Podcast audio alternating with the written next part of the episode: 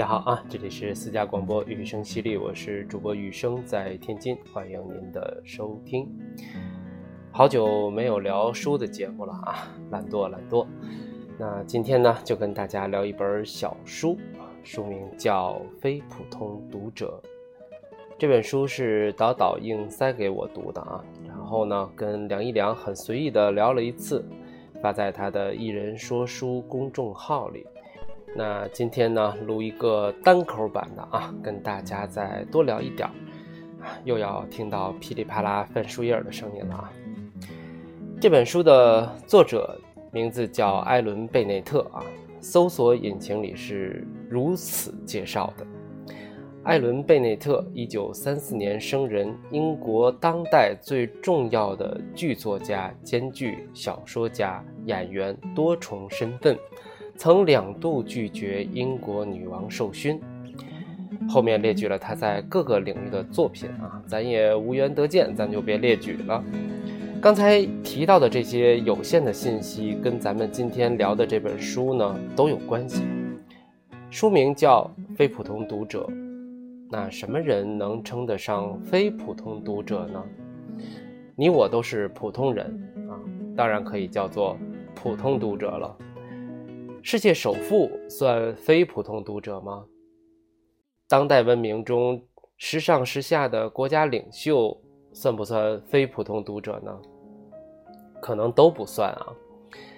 艾伦·贝内特要写的这位非普通读者呢，在当世的全称是啊，我先 吸口气，有点长。全称是托上帝洪恩。大不列颠及北爱尔兰联合王国以及其他领土和属地的女王、英联邦元首、基督教的保护者伊丽莎白二世，也就是今天世人皆知的英女王，这位英国历史上最长时间在位的君主。从身份界定的角度，应该算是一位非普通读者了。那这本书讲了一个什么故事呢？啊，说女王在一次跟自己的宠物狗嬉闹的时候啊，偶然间遇到了流动图书馆，从那儿开始呢，重新燃起了读书的兴趣，并且越读越多。他自己和身边各种身份的人，在这个过程中发生了或大或小的变化。从刚才的作者简介里呢，我们知道啊，贝内特两次拒绝过女王的封赏，所以能有如此的大胆设定，也就不难想象了。同时，他作为一位剧作家，这本书在荒诞的设定中呢，充满了戏剧冲突，文字的画面感十足，读起来呢，并不是很困难。本身篇幅也不大，小三十二开的开本啊，一共有两百页，前一百页呢是中文，后一百页是英文原版，译林出版，贺宁翻译。咱们不去一行一行的读书啊，没有意义。简单的聊聊几个片段和我七七八八的一些胡思乱想吧。故事的开篇，女王在白金汉宫追逐自己的狗。追到了一个不熟悉的区域，看到了一辆流动的图书馆。出于一种好奇和传统礼貌，女王登上了车，并且借了几本书，由此开始一本一本读起来不停。很有意思的是呢，作者在不经意间写到了一个背景啊。作为英女王，她坐拥庞大的国家图书馆，里面各种各样的名著。珍贵的版本、作者签名本等等等等，但女王从来没有在意过，没踏进过。偏偏是这一次的偶然遇见，让她对书重燃了兴致，直至痴迷。我读到这的时候啊，我在想，我们生活里其实有太多这样类似的模式了。上学的时候，我们有多少人时常去学校的图书馆呢？去里面是抱着教科书、英语字典一通垮背啊，应付考试，还是真的走进去借了什么有意思的书来阅读呢？很多啊。故事呢继续发展，女王读的书越来越多，她自己开始慢慢的发生了变化。她变得细腻而且有礼貌。以前对仆人说谢谢是传统留下的规矩，自己在机械的执行。渐渐的，他开始关注下人们的表情、心情，是什么影响到他们的生活，关心他们在想些什么。我想。这些都是一个人啊，或者说英女王看的那些小说里对各种人内心世界的描述，影响了他，开始思考身边的这些人。最近特别流行的一个词叫“同情心”，啊，就是共情的那个同情的意思啊。以前呢，也可以叫做换位思考。其实，换位思考也不过就是由己到人的经验推断。读书啊，特别是那些非虚构类的作品，其实是一个非常好的通道。它能够帮助我们来理解别人遇到酸甜苦辣各种事情的时候的那种心理状态。啊，看电影、话剧、戏曲等等，都是这个意思。你怎么能够理解另外一个人他的喜怒哀乐？特别是在我看来啊，共情是一种很微妙的，能够让你通向善良的一个途径。我说不好啊，改天请艾姐姐来给咱们更加专业的、系统的聊聊这件事儿。那咱们继续向下啊，女王开始和周围的人讨论书籍和作家。喜欢哪些人，讨厌哪些人，对哪些人好奇，觉得哪些人乏味。她询问身边的人，读书是为了什么？得到的答案是各种各样。我们也可以对照着这些答案来看看自己都有过哪些情况吧。有的人说读书是消磨时间，有的人是为了看到大千世界，有的人想了解别人的生活，有的人呢？想了解人性，有的在读书的过程中获得了启迪，有的是为了自省。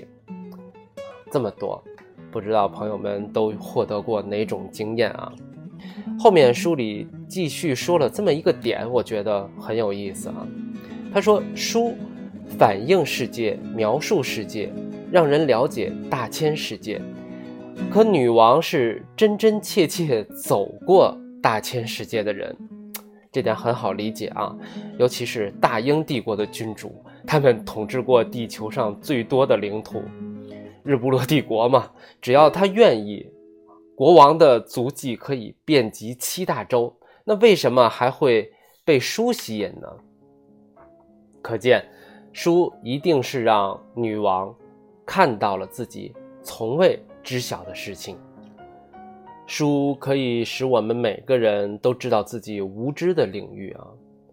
读书呢，能够让人明白每个人都是有局限性的，总有你看不到的世界和领域。就像这本书里面说，女王去哪里去视察嘛？她走过这么多的地方，可是有很多都是下面的人安排好的，让她看到的。那真实的那个地方的地貌、人们的生活情况。他不一定能够 看全，所以你看多好啊！读书是以一种让你知道的方式来告诉你无知，这个比起来生活中那些 实实在在的冷冰冰的打击，那读书可以说是我们了解未知最好的、最温柔的途径了。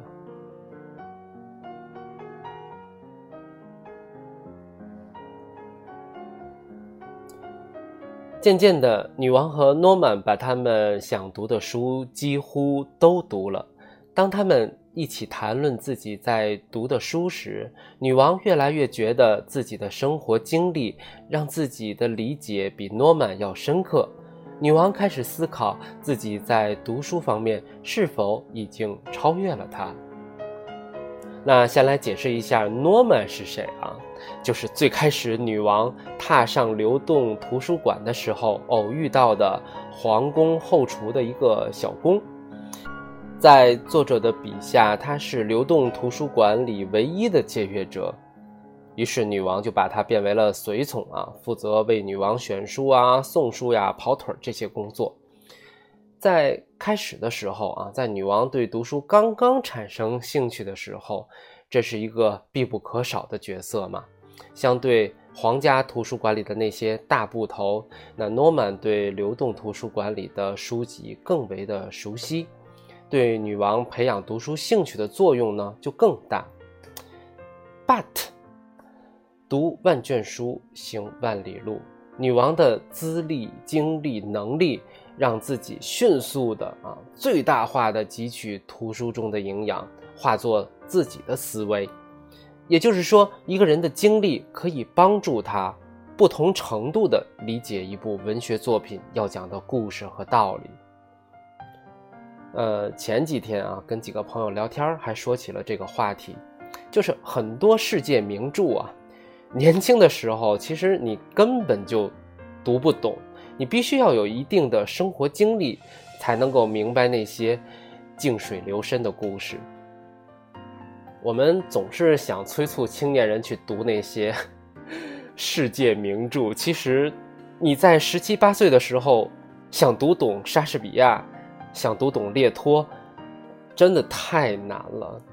必须要有超人的理解力、同情心，还要遇上超级棒的领读老师。而老师呢？啊，比如书里的诺曼，早晚是要被超越的，否则人类就谈不上进步。那我们接下来看看女王读书带给自身变化的同时，他周围的人又产生了哪些变化呢？作品里写的比较分散细碎啊，比如他的内政大臣。不喜欢他读书，认为读书占据了女王大量办公的时间。他的私人秘书也不喜欢他读书，因为女王开始在一些外交场合高谈阔论，让那些没有在读书的各国领袖不知所措。女王的侍从也不喜欢他读书，因为女王希望自己走到哪里呢，都有书相伴。哎，这就增加了他们的工作量啊，等等等等，许多就是碎片式的描写。概括起来呢，就可以由下面要读的这段话啊作为代表。我来翻开书的第三十一页。女王的狗也不喜欢她的这个新嗜好。以前他遛狗的时候，总是放纵它们在院子里面嬉闹嬉戏。现在只要一走出王宫，女王马上就在最近的椅子上坐下来看书。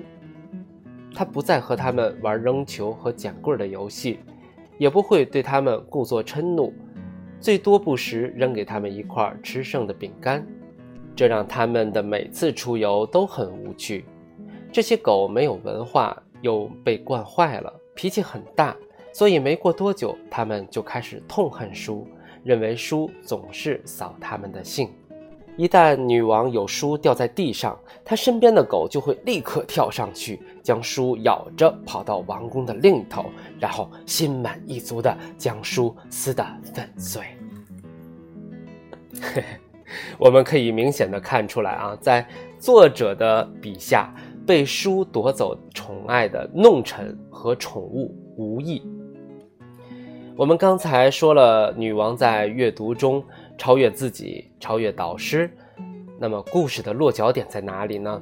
她还能超越什么呢？这个时候，贝内特把故事主人公设定为女王的真实用意，终于要水落石出了。那就是阅读可以让人超越王位。我们先来看看超越王位这个重大的质变是从何而起的。过了一段时间，女王开始记笔记了。她在阅读时总是手里拿着支铅笔，摘录她觉得好的段落。这样过了一年之后，女王才尝试偶尔写下自己的感想。渐渐的，笔记中对书的评论增加了，同时她也更加自信了。每当她写下点东西，即便只是笔记本里的一小段，她都十分高兴。他再次意识到自己不想仅仅做个读者，读者和旁观者区别不大，而写作是一件需要实干的事，这正与他一直以来执行的职责相符。这段描写啊，读写转化的这个过程，相信大多数人都经历过，没有什么可赘述的。作者在本书埋下的最大的一个包袱，也是最后的高潮来到了。女王八十岁的时候，召开了一个盛大的 party，对大臣们宣布自己决定要写一本书，不是一般的回忆录，要加上真实的记录和反思。这可就把他的大臣们吓坏了。如果真如女王所言，他接见过不少的国家元首，其中有些是骗子和无赖，他们的妻子也好不到哪儿去。不仅外交的事情是这样啊，在他经历的各界政府中，不得不被动地参与一些不明智的决策。现在他决定要把这些如实的记录下来，并且附上自己的评论。那么。这样的一本书会在全世界掀起怎样的波澜？会让整个英联邦处在哪个程度的尴尬中？所有人都无法想象。于是，女王的大臣们啊，这些站在世界顶端的政客们对女王说：“温莎公爵曾经写过一本书，出版售卖的那种，但是是在他退位之后。”这个时候，女王说了什么呢？哦，我还没说吗？你们觉得我为什么会把你们都请来呢？So，明白了吗？女王早就预见到自己的决定会遭到大臣们的反对，甚至逼宫。她召集这次八十岁 party 的目的，就是要告诉他们自己退位写书的决定。至此，女王超越了王位。这个俗世可以给予一个人的最闪耀的标签，我不知道大家是否意识到了作者的这个排序啊？读书可以超越自己，可以超越老师，可以超越别人的非议，最后就只剩下了王位。这就是作者把故事的主人公设定为女王的最大的用途。他不是真的要揶揄现实中的英女王，而是要借此来表达读书可以超越物质世界一切荣耀的主题利益。究竟什么是俗世最难跨越的诱惑呢？当然是世袭的王位了。它代表物质世界欲取欲求的极致，甚至在很多时候可以让精神世界向自己臣服。能够放下皇冠，不是女王天生的能力，是一个爱上阅读、有了写作自觉的女王顺其自然要做的决定。你不是她，你觉得难以置信；但是对阅读升华了人格的女王来说，轻松的很。那我们不禁要问喽：这样的舍弃对普通读者有意义吗？当然。书名叫《非普通读者》，恰恰是作者要带给每一位普通读者一些启示。时代发展到今天，不再有人是 nobody，每个人都有或多或少的标签。如果你能够放弃俗世对你最看重的那个标签，那你我就都是非普通读者。那如果不能呢？不能也没什么嘛，本来就是普通人，作为一个普通读者也没什么啊。所以读书这件事情可大可小。OK，那关于这本书啊，我有限的想法基本上就是以上这些。以后呢，会尽力的多读一些书，继续跟大家分享。最后呢，还有一些感受颇深的啊，印象深刻的原句，嗯，占用一点点的时间读读吧。有这么一句话啊，非常好。读书的魅力在于书籍的漠然，文学都有一种高傲的味道，根本不在乎他们的读者是谁，也不在乎有没有读者，所有的读者都是平等的，书籍不会唯命是从。说的多好啊！文学还是高高在上的，是吧？还有一句啊，有时女王希望自己从没读过书，从没了解过他人的生活。很简单的一句话，这是在他阅读量激增之后，他产生的一个小小的感觉。